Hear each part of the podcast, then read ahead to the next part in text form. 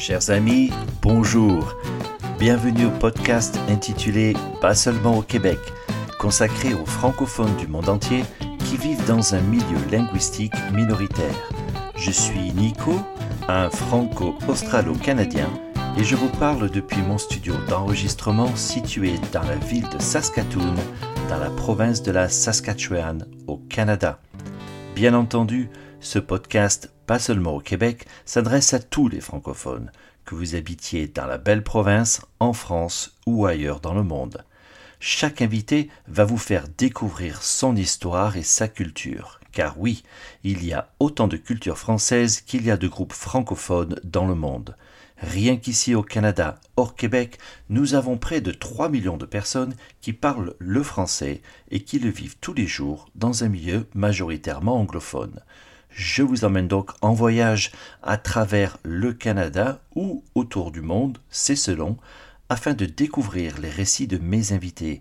Ce podcast est un lieu de rencontre où je vais retracer avec eux leur parcours, leurs défis et leur contribution au rayonnement de cette langue qui nous est si chère, le français. Aujourd'hui, notre voyage nous emmène dans la province de l'Ontario, au Canada, où vivent 622 000 francophones. Nous partons dans la capitale de la province, Toronto, ville de 3 millions d'habitants, et quant au Grand Toronto, c'est près de 6 millions. Ce Grand Toronto est d'ailleurs devenu depuis peu la quatrième plus grande agglomération d'Amérique du Nord, après Mexico City, New York et Los Angeles. Alors le nom de Toronto est dérivé d'un mot iroquois signifiant là où il y a des arbres dans l'eau, en référence aux grilles à poissons utilisées pour la pêche. Notre invité aujourd'hui s'appelle Marc Cormier. Bonjour Marc. Bonjour. Marc est originaire des îles Saint-Pierre et Miquelon, situées à quelques kilomètres des côtes de la province canadienne de Terre-Neuve et qui a obtenu en 2003 son statut de collectivité d'outre-mer territoriale française. Marc est établi au Canada depuis 28 ans. Il est diplômé de l'Université de Bordeaux en biologie cellulaire, génétique et physiologie et diplômé de l'Université de Toronto en éducation. Enseignant, auteur de livres, passionné d'histoire, il fait également un parcours en politique et devient en 2014 conseiller consulaire pour les Français du Manitoba et de l'Ontario. Marc reçoit en 2015 l'Ordre des Palmes académiques et puis en 2016 est promu chevalier de l'Ordre du Mérite par décret présidentiel. Marc, encore une fois, je suis ravi de t'accueillir sur mon podcast. Tout d'abord, mes félicitations pour tes promotions. Quel magnifique parcours. Pourrais-tu revenir un peu en détail sur ta vie qui commence à Saint-Pierre-et-Miquelon? Mais certainement. D'abord, merci pour cette invitation. Je suis persuadé que le plaisir sera partagé.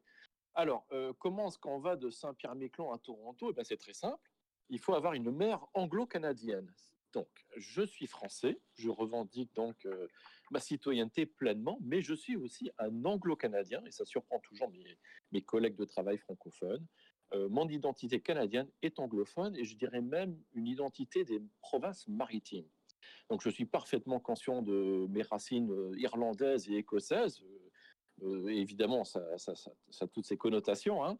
Et ma mère a grandi dans la province de l'Ontario. Elle a fait ses études ici et elle a toujours eu un intérêt pour cette province notamment la région du Grand Toronto. Et c'est pour ça que moi, j'ai toujours été attiré par cette région qui, quelque part, est dans mon patrimoine. Donc oui, je suis un, Français d'Amérique du Nord. Euh, je revendique aussi ce statut. Et je suis un anglo-canadien. Et c'est comme ça qu'on passe de Saint-Pierre-et-Miquelon à Toronto. Formidable. Ah ben écoute, merci pour ces détails. Parle-nous un peu de Saint-Pierre-et-Miquelon. Là, tu nous parlais justement de, de, eh ben, de ton héritage, euh, de ta maman, euh, de tes ancêtres. Tu as mentionné l'Écosse, l'Irlande. Est-ce que tu peux nous en dire un petit peu plus sur l'origine, de ta famille et d'où ils viennent exactement?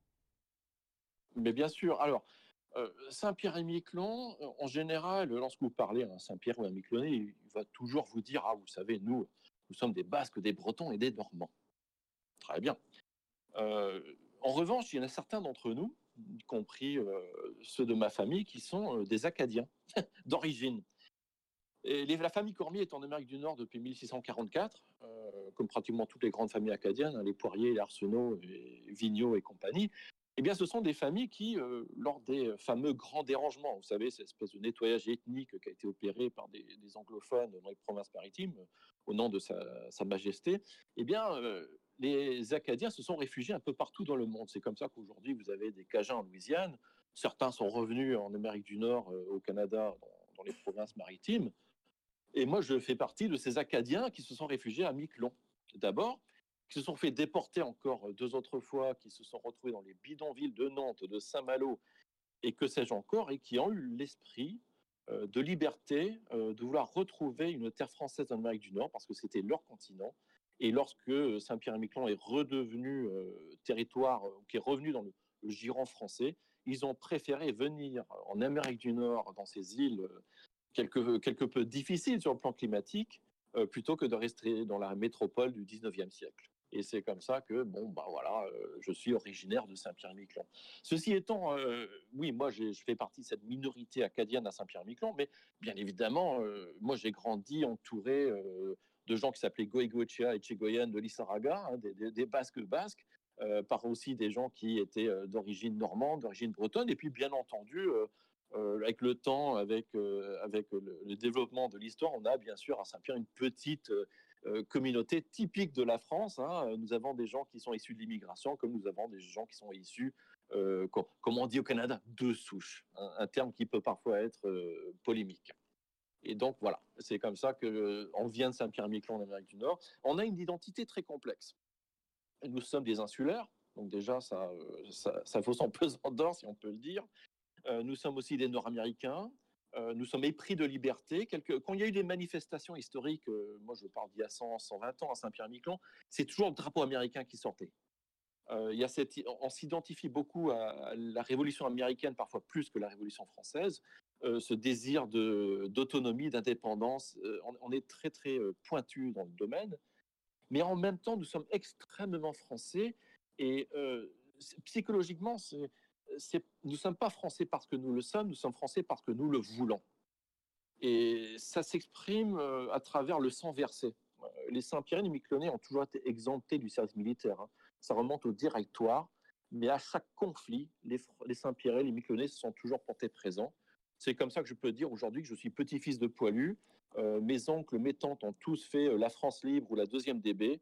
Euh, dans notre famille, euh, le, sang a été versé. Nous sommes fiers d'être euh, français par, ce, par cet aspect, tout en sachant qu'il y a toujours une différence entre nous et la métropole. Et cette, différence, elle peut être parfois linguistique, ça peut être un petit accent qui est très, on va dire, nord-américain par certains aspects, qui est plutôt peut-être d'Avranches pour certains, qui était quelque part entre la Normandie et, l'Acadie. Et nous sommes aussi conscients de nos différences parfois, on va dire, culturelles, mais nous les assumons pleinement. Donc voilà l'identité Saint-Pierre résumée en quelques mots. Magnifique. Ah ben écoute, merci beaucoup. Euh, parle de culture justement. Euh, tu parles qu'il y a certaines différences entre euh, la culture de la métropole et celle de Saint-Pierre et Miquelon. Est-ce que tu peux élaborer un petit peu? Est-ce que tu peux nous, expliquer ça? Euh, Parce que ça fait partie de ton héritage, bien entendu. Et, et, cet héritage culturel, comment le partages-tu? Comment, comment le transmets-tu dans, dans ta vie de tous les jours? Bah, tout d'abord, euh, la géographie, le climat. Euh, moi, je me souviens d'avoir été sur les bancs de, CM1, CM2. Euh, quand on me parle de, Rouen, quand on me parle de Paris, de Marseille, pour moi, tout ça, c'était parfaitement hypothétique. Quand je regardais par la fenêtre, ce que je voyais à l'horizon, c'était Terre-Neuve. Donc, c'est la géographie dans laquelle je ne me reconnaissais pas. On nous présentait, évidemment, à l'époque, c'était des diapos. Donc, on nous montrait la France par des diapos. J'étais fier d'être français, mais j'ai l'impression que c'est un pays complètement imaginaire. Enfant. Évidemment, ma réalité, c'était celle d'un climat qui est subarctique quelque part, avec ces hivers qui n'en finissent jamais, avec cette brume interminable, ces étés à 14 degrés, ces 14 juillet très festifs, mais dont les feux d'artifice étaient toujours reportés trois semaines plus tard parce qu'il y avait la brume. Donc il y, a cette espèce de, construction identitaire qui se fait autour du climat, autour de la géographie, qui nous imprègne profondément. Et c'est pour ça que lorsqu'on arrive en, métropole, hein, on, y va tous pour les études, c'est là on découvre vraiment euh, ce qu'est la France. Et on, reconnaît nos, similitudes. D'ailleurs, moi, j'ai recherché aussi le Sud-Ouest, j'ai cherché d'être proche des Basques, des, gens vraiment de, la région pour, comprendre d'où venaient certains de mes ancêtres, par exemple, et certains de mes, amis, de quelles sont leurs, leurs origines. Et, j'ai découvert que oui, j'avais énormément de similitudes, mais beaucoup de différences. ça peut être ma façon de penser. puis ensuite, j'assume aussi le fait que je suis anglo-canadien, donc il y a une influence à ce niveau-là. moi, j'ai grandi avec deux chaînes de télévision on parle des années 70, donc évidemment, ce qui dérivait de l'ORTF, qui est devenu France Région 3, qui est devenu euh, Radio France Outre-mer, qui est devenu SPM Première. Euh, c'est une télévision d'État avec un message à l'époque qui était vraiment verrouillé dans les années 70. Et d'autre part, j'avais la télévision canadienne en anglais. Et donc j'étais bercé en permanence dans deux sources d'information. Et j'avais une mère qui était, euh, comment dire, politiquement une fédéraliste canadienne, Trudeau, l'unité du Canada, a un père français qui, lui, n'avait pas oublié euh, l'histoire de sa famille, qui était pour l'indépendance du Québec. Donc, dans ma famille, j'étais constamment euh, en présence d'idées contradictoires, de vues contradictoires sur le plan de l'histoire et euh, de perceptions contradictoires par les médias. Et donc, j'étais exposé à deux sources d'information, euh, d'une part le Canada et d'autre part la France. Et donc, j'étais en permanence bercé dans des concepts contradictoires, que ce soit au niveau familial ou au niveau des médias. Et moi, ça m'a toujours passionné. Et j'avais aussi découvert euh, à l'époque les ondes courtes. Hein. On n'avait pas euh, TikTok ou Instagram à l'époque, on avait, euh, on avait les ondes courtes. Et là, j'ai pu découvrir évidemment le, le, débat contradictoire sur la scène internationale, que ce soit Radio Moscou d'un côté, La Voix d'Amérique, Radio Canada ou RFI j'avais compris qu'il y avait un monde très complexe dans lequel on, évoluait. Alors, je suis parti aux études à, l'âge de 18 ans. Et c'est là où j'ai pu découvrir, évidemment, ma véritable patrie, hein, ma, métropole. Et c'est là où j'ai pu, j'ai pu, bien évidemment, euh, voir un petit peu comment penser euh, Politain et à quel point ma, à quel point ma version euh, des faits était complètement décalé. C'est-à-dire que je venais d'un territoire outre-mer où j'étais exposé à des métropolitains, euh, on va dire euh, chefs de banque, euh, préfets, sous-préfets, des gens de, très haute catégorie. Et j'avais la perception que pour moi, la France, c'était que des gens comme ça, des gens de très grande culture, de grande formation, et que les pauvres petits pecnos comme nous, les, les, gens que moi je connaissais au quotidien, qui étaient pêcheurs, qui, étaient, qui travaillaient dans des métiers quelque peu, bon, hein, des métiers qui n'étaient pas forcément de, la haute fonction publique, j'avais l'impression que bah, ça n'existait qu'à Saint-Pierre-et-Miquelon, qu'en France, c'était tous des gens de, très très haut niveau. Et là, bien évidemment, c'est des perceptions infantiles. Et lorsque j'étais adolescent et que je me suis retrouvé en métropole, j'ai découvert qu'ils étaient exactement comme moi, euh, qu'il y avait euh, des, gens de toutes catégories, que ma perception de la France était complètement faussée par l'administration française dans un modèle colonial. D'accord. oui, donc, parce que moi, il y a ce que j'appelle moi un peu le, le, syndrome de Frankenstein. C'est-à-dire que le, explique. le corps de l'archipel, ce sont donc euh, ses habitants euh, qui sont dans une foule de métiers, mais qui souvent n'ont pas toujours eu l'occasion de faire de grandes études. Et ensuite, tous ceux qui ont fait des études ben, sont partis. Donc, on a retiré la tête. Il n'y a plus qu'un corps. Et on transplante une tête euh, étrangère, entre guillemets, qui est celle de la haute administration française, qui n'est pas forcément euh, habituée aux traditions, à la météorologie, aux réalités locales. Et donc, parfois, il y a un rejet de cette tête. c'est très médical hein, comme, euh, comparaison. Mais c'est le problème d'un archipel comme Saint-Pierre-et-Miquelon, comme tout l'outre-mer français.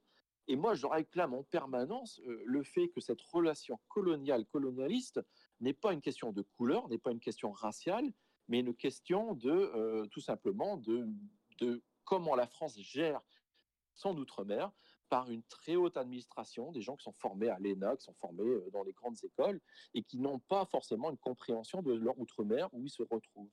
Et donc ça crée parfois des tensions sociales assez graves. Et le problème qu'on peut retrouver à La Réunion, la Guadeloupe, la Martinique, il existe à Saint-Pierre-et-Miquelon entre Français qui sont ethniquement identiques. Je comprends. Donc, d'où la frustration effectivement de certaines populations, puisque généralement, c'est ces hommes envoyés par l'État euh, comme tu le dis si bien, euh, sortent des grandes écoles mais ne connaissent absolument rien à la vie insulaire ou, très peu de choses de la population. Et on a souvent tendance à croire qu'ils n'ont pas l'habilité à se mettre, euh, j'allais dire, au niveau tout le monde, c'est-à-dire du, citoyen.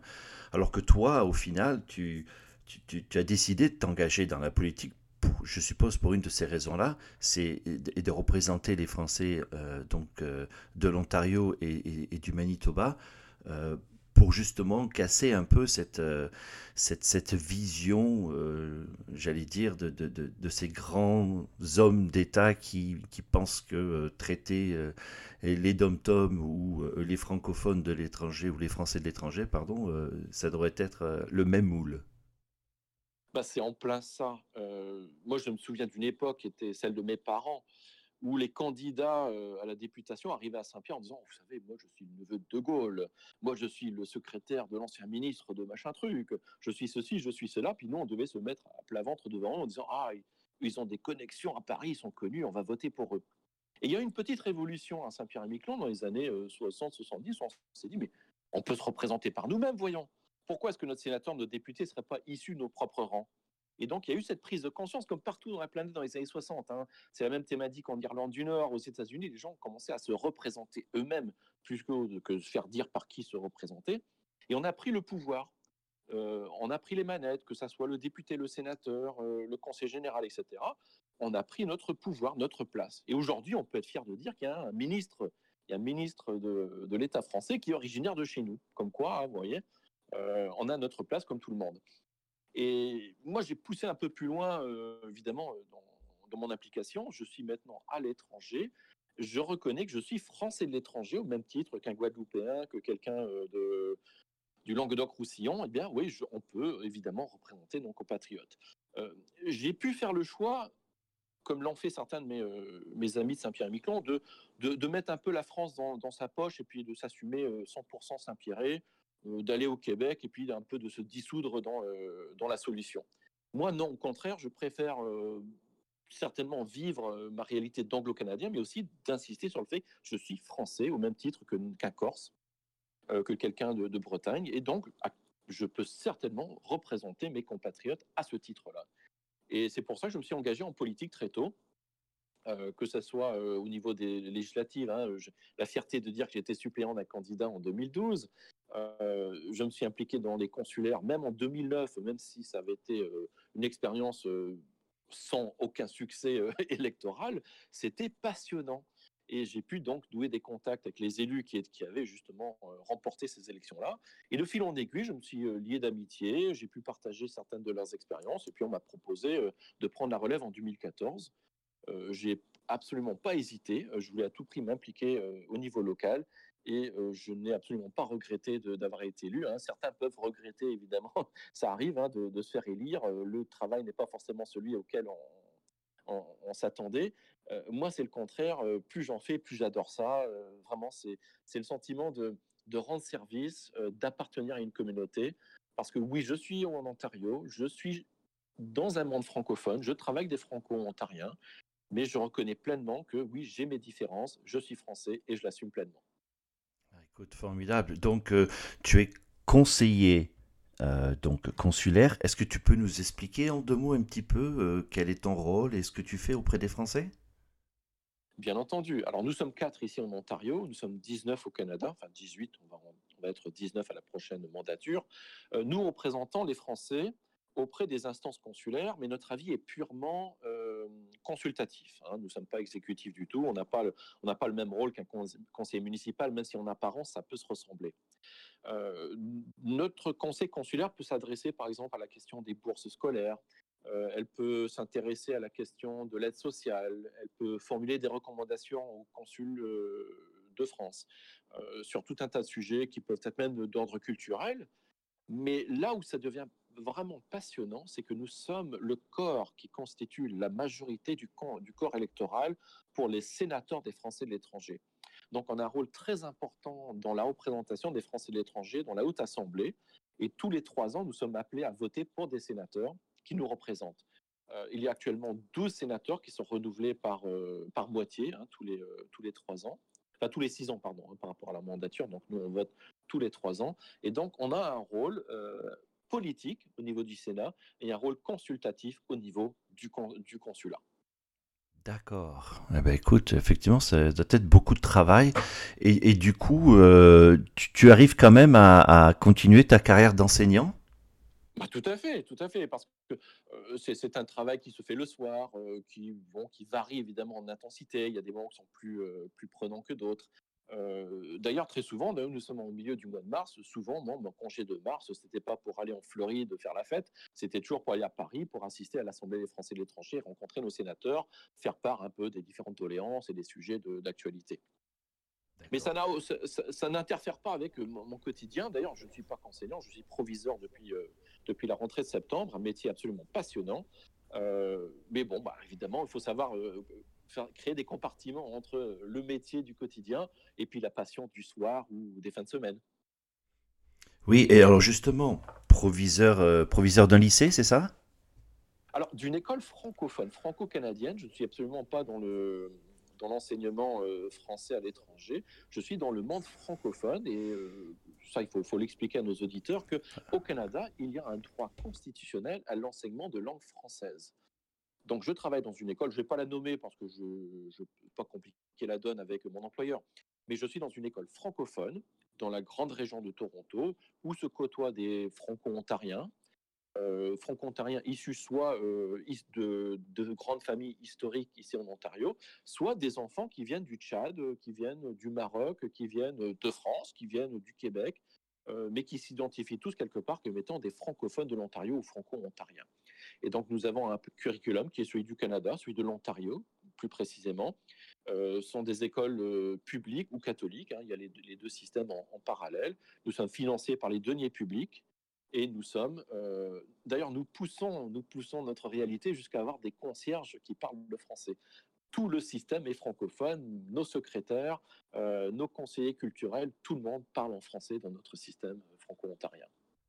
Et donc là, quand tu, tu, tu, en tant que proviseur, tu regardes donc euh, cette école, est-ce que tu sans une, une vraie volonté politique à la fois au niveau fédéral et au niveau provincial euh, de, de nos leaders pour continuer à promouvoir cette langue française, à la mettre en avant, la culture.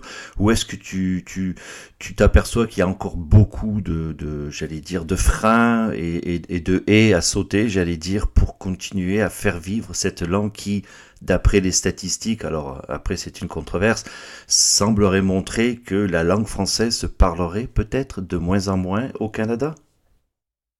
C'est un fait. C'est un fait, mais euh, il ne faut pas forcément regarder, excusez, je, suis mathématicien, il ne faut pas regarder la dérivée seconde. Il faut voir ce qui se passe en ce moment.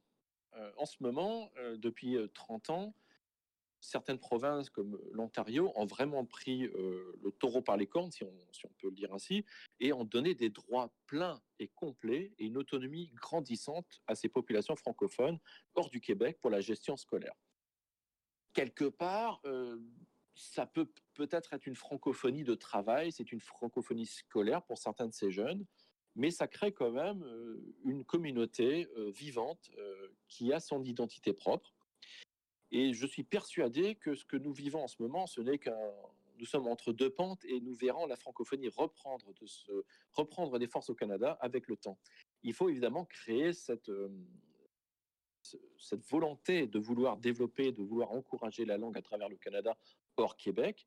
Euh, et je sais que ce sont des, des, polémiques en permanence entre le Québec et le reste du Canada, mais moi je suis persuadé que la langue française peut certainement euh, s'épanouir hors du Québec et croître. même si aujourd'hui, statistiquement, on peut peut-être constater un recul dans certaines zones, moi je suis persuadé que dans deux, trois générations, on aura peut-être inversé la courbe. J'en profite aussi pour dire que venant de Saint-Pierre-et-Miquelon, venant de, de, France, quelque part, je n'ai jamais eu le combat de la langue française. Pour nous, le français, il est là, on le ramasse, il est partout, il est tout autour de nous. Et j'ai découvert chez les franco-ontariens, tout particulièrement, une force incroyable pour lutter contre vents et marées, pour faire vivre une langue. Lorsque vous êtes dans un environnement qui est hyper majoritairement anglophone, comment faire vivre sa langue, comment la défendre? Franchement, j'en ai appris. J'en ai énormément appris et je dois reconnaître que je, je, les admire quelque part pour cette énergie que moi, forcément, je n'aurais pas, pas eu parce que je n'ai pas eu besoin de, de, me battre pour ma langue. Moi, je l'ai, comme j'ai dit, je l'ai ramassée. Elle était là. Et oui. chapeau quelque part. Oui, c'est un fait que les populations francophones hors Québec ont une très grande résilience quand il s'agit de continuer à transmettre à la fois leur culture française et, leur langue et combien ils sont attachés. C'est un, une des raisons d'ailleurs de ce podcast, c'est de faire réaliser à, nos amis euh, québécois et français de métropole que vivre dans un environnement linguistique minoritaire, euh, c'est ce n'est pas facile. C'est un combat tous les jours, euh, comme tu dis si bien, Marc, pour ceux qui euh, font vivre cette langue. Et toi comme moi, nous sommes français. Effectivement, comme tu le dis si bien, on l'a un peu ramassé, mais les autres se sont battus pour qu'on puisse aujourd'hui euh, profiter justement d'un enseignement de qualité, de services en français de, qualité variable, entre guillemets, selon les provinces, mais qui est là et, et qui existe. Alors, je vais parler un petit peu d'autre chose. On va parler de gastronomie. Qu'est-ce que tu en penses? Parce que moi, ce qui m'intéresse aussi, c'est, euh, étant donné que tu viens des îles euh, de Saint-Pierre et Miquelon, euh, parle-nous un peu de gastronomie. Est-ce que tu as un plat préféré ou un livre de cuisine préféré et, de cette enfance bercée sur, sur cette, cette île magnifique? Alors, malheureusement, moi, j'ai perdu mon père très tôt. C'était mon père qui était le gastronome. Euh, donc, quelque part, j'ai un bilan contrasté, on va dire, hein, euh, sur, sur le plan gastronomique. Euh, d'une part, oui, à Saint-Pierre-et-Miquelon, on n'aime pas trop manger le poisson parce que c'est notre quotidien c'est notre histoire. Donc à Saint-Pierre-et-Miquelon, il y a, cette passion pour tout ce qui, pour, la cuisine vraiment française. Et donc oui, mon père m'a initié aux saucissons très jeune. J'ai eu le droit, évidemment, grâce à ma famille, à une foultitude de plats bien français. à Saint-Pierre-et-Miquelon, je pense que si, si on devait choisir entre entre le pétrole, le gasoil ou du vin français et, du fromage, euh, la décision, le conteneur de fromage et de vin serait livré avant le pétrole. Hein. Donc euh, là, il y a quand même il y, a un intérêt, il y a un fort intérêt pour, notre, notre culture gastronomique. Moi, je l'ai un peu perdu, malheureusement. Hein. Euh, j'ai jamais été vraiment un grand cuisinier, mais en même temps, je recherche, je recherche en permanence, quand je peux me le permettre, cette cuisine française, surtout quand je suis à Paris. Et je dois aussi dire qu'avec le recul, avec le temps, et en quitté Saint-Pierre-et-Miquelon, le poisson me manque terriblement. Euh, si à, Saint-Pierre, j'ai eu des hauts le cœur à cause de la morue, aujourd'hui, je la cherche partout, cette morue. Non seulement parce qu'elle a disparu des, fonds, mais aussi parce qu'elle a disparu de mon quotidien. Donc, euh, je suis obligé euh, de, m'intéresser à, à, mon héritage culturel gastronomique français, mais aussi mon héritage culturel gastronomique au niveau euh, de, la morue. Voilà. Donc, euh, quand je retourne à Saint-Pierre-Miquelon, euh, je suis toujours content de pouvoir manger ce qui ne se mange nulle part ailleurs, comme des joues de morue, des fraises de morue, ou même par exemple des encornés farcis, nos spécialités locales. Donc oui, j'ai toujours cet, intérêt pour quelque chose qui, autrefois, quand j'étais plus jeune, me donnait la nausée. Encornés farcis, ça c'est absolument délicieux. J'ai eu la chance d'en manger une fois. C'est très très bon. D'ailleurs, c'est une anecdote assez amusante que tu nous dis quand tu rentres et que tu recherches justement ce, ce, goût de la morue et de retrouver tes racines comme ça. Et tu, tu rentres fréquemment à Saint-Pierre-et-Miquelon? À, une époque, j'y rentrais euh, deux, trois fois par an. Mais ça fait maintenant 11 ans que je ne suis pas retourné à Saint-Pierre pour une, foule de raisons. En particulier parce que les congés sont très limités ici au Canada. Et dès que j'ai une semaine ou deux, comme je l'ai dit précédemment, moi, je vais directement à Paris dans le cadre de mon mandat. J'ai quelque peu un peu sacrifié mon archipel, mais c'est vrai que il, est temps d'y retourner peut-être même cet été, voilà, si on peut se le permettre. Oui, alors exactement, ça c'est un autre débat. Mais justement, ça tombe bien puisque ma dernière question, c'est de parler de cette année 2020 qui, on le sait, restera dans les annales et qui a été ô combien compliqué et qui le reste encore même en 2021. On n'est pas encore euh, sorti de l'auberge, comme disait chez moi. Et, je voulais savoir un petit peu toi, euh, comment tu as vécu cette année 2020 euh, et puis surtout ce qu'on en a appris, quoi. Bah, moi, très bien. Ça va, ça va surprendre. Ça s'est très très bien passé. même si malgré, malgré évidemment ce qui nous arrive, hein, moi je m'y attendais. À... Vous l'avez dit au début, je suis, formation je suis biologiste de formation, j'ai fait des études de biologie. Moi, la pandémie, je l'attends depuis 30 ans. Euh, j'ai même été euh, traumatisé par un film euh, britannique qui était sorti dans les années début 2000, je pense, s'appelle 20 Days, 28 Days.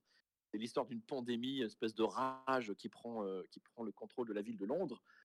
Moi, ça m'avait foutu une peur bleue, alors qu'en général, les films d'horreur, ça me fait absolument aucun effet. Pourquoi? Bah, Parce que je suis biologiste et j'ai toujours eu la trouille d'une maladie de ce type-là. Et donc, quand la Covid, comme on dit ici, la Covid, hein, non pas le Covid comme on dit en France, quand la Covid a commencé à se faire connaître, moi j'en ai parlé tout de suite à mes élèves. On était encore en salle de classe, comme on dit ici. On était donc j'enseignais encore en janvier-février. Je leur parlais ouvertement de ce que c'était. Je leur expliquais ce que c'était les virus, comment ça fonctionnait, comment certains virus étaient beaucoup plus viraux que d'autres, comme quoi celui de la rougeole était plus dangereux. Donc j'ai fait tout un cours, j'en ai profité. C'était des gamins de 13-14 ans et malgré le climat un peu anxiogène, j'en ai parlé ouvertement à mes élèves parce que c'était un sujet éminemment scientifique. Et puis, bah, le coup près est tombé et je n'ai jamais revu mes élèves depuis le mois de le fameux 12 mars 2020. Je les ai revus en virtuel, ce qui euh, absolument, est un système probablement inhumain euh, pour l'enseignement. Quelque part, je m'y suis fait. Euh, je m'étais fait un générique d'émission. J'avais sorti tout, tout l'outillage nécessaire pour faire une espèce d'émission de vidéo en direct pour mes jeunes. Mais le lien n'était absolument pas le même de ce point de vue-là. Mais ça n'a pas été une mauvaise expérience non plus. on s'est séparés sur des larmes, bien entendu, mes élèves et moi. Je suis vraiment dans l'affect quand il s'agit de l'enseignement. Et puis, ben, on m'a proposé d'être directeur d'école dans le courant de l'été une occasion qui pour moi était vraiment très originale. J'ai sauté sur l'occasion et je dois dire que j'ai vécu une rentrée particulière. On a essayé de faire un système d'enseignement mixte où des élèves viennent à l'école, d'autres sont en ligne. ça a été des défis pédagogiques, des défis technologiques. On a fini par avoir un confinement début 2021. moi, je dois dire que c'est lourd, c'est terrible quelque part. Mais malgré tout ça, moi, j'y ai du positif. J'ai un avancement dans la carrière. J'ai toujours un lien avec des enfants au quotidien. J'ai l'occasion de vivre ma vie politique, ma vie de, pédagogue au quotidien. Et je n'attends qu'une seule chose, c'est le fameux vaccin. Donc, malgré tout ça, j'en sors la tête haute.